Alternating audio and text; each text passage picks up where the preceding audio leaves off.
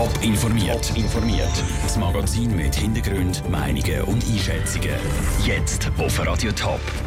Was der Dalai Lama bei seinem Besuch an der ZHW zu Winterthur macht und warum der Zürcher Kantonsrat die Jäger nicht abschaffen will, das sind Themen im Top informiert. Im Studio ist der Sandro Peter. Falls du glaubst, dass du zu klein bist, um etwas zu bewirken, dann versuche mal zu schlafen, wenn eine Mücke im Raum ist. Das ist eine von vielen Weisheiten vom Dalai Lama. Und schon bald könnten solche Weisheiten auch die Winterthur verzücken. Das Oberhaupt der tibetischen Buddhisten kommt im September in die Region. Unter anderem besucht er auch die ZHAW zu Winterthur. Wie der Besuch aussieht, im Beitrag von Raphael Wallimann. Das Tibet-Institut RICON im Töstal feiert das Jahr das 50-jährige Jubiläum. Und zu diesem Anlass ist ein prominenter Gast eingeladen. Der Dalai Lama ist im September vier Tage auf Besuch. In dieser Zeit geht er auch an die Zürcher Hochschule ZHW zur Winterthur. Die Euphorie bei der ZHW ist schon jetzt sehr gross, sagt die Medienverantwortliche Franziska Egli-Signer. Wir freuen uns sehr, dass im Übrigen von der Delegation vom Dalai Lama auch der Wunsch auftaucht ist, ZHW zu besuchen. Es ist das erste Mal, dass der Dalai Lama eine Schweizer Fachhochschule besucht. Es ist natürlich für uns grossartig, wenn die ZHW da vielleicht im Fokus von einer größeren Öffentlichkeit wird. Der Dalai Lama hat vor fast 60 Jahren aus Tibet müssen flüchten und lebt seither in Indien im Exil. Er ist auf der ganzen Welt ein Sinnbild für Frieden. 1989 hat er für das den Friedensnobelpreis bekommen. Der Besuch von so einer wichtigen Persönlichkeit muss gut durchgeplant sein, sagt Franziska Egli-Signer. Bis im September gäbe es also noch viel zu tun. Angedenkt ist, dass es ein Inputreferat gibt vom Dalai Lama und es wird eine Podiumdiskussion geben, auch mit verschiedenen Vertretern von der ZHW, aber auch extern. Inhaltlich ist es leider noch nicht so klar, weil das ist erst im September. Das tun wir jetzt noch ausschaffen. Die Teilnahme ist auf Studenten und Mitarbeiter von der ZHW beschränkt. Wer den Dalai Lama aber trotzdem sehen kann am 22. September in die Winterthur Eulachhalle oder einen Tag später ins Zürcher Hallenstadion.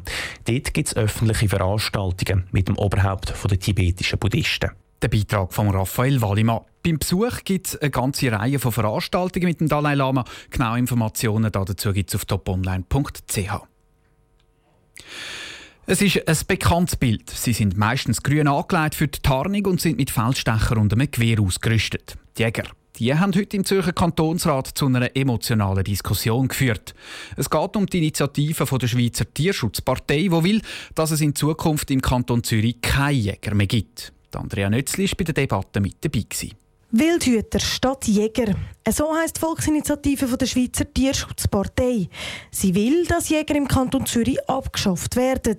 Dafür soll es Zürich ein Wildtiermanagement mit professionell ausgebildeten Wildhütern geben.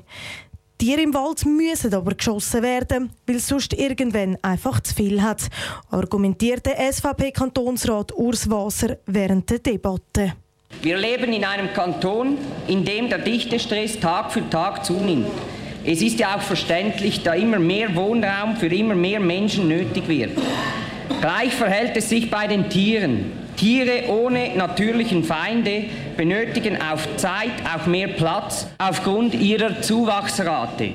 Bei den Initianten steht im Vordergrund, dass der Wildtierbestand natürlich reguliert wird.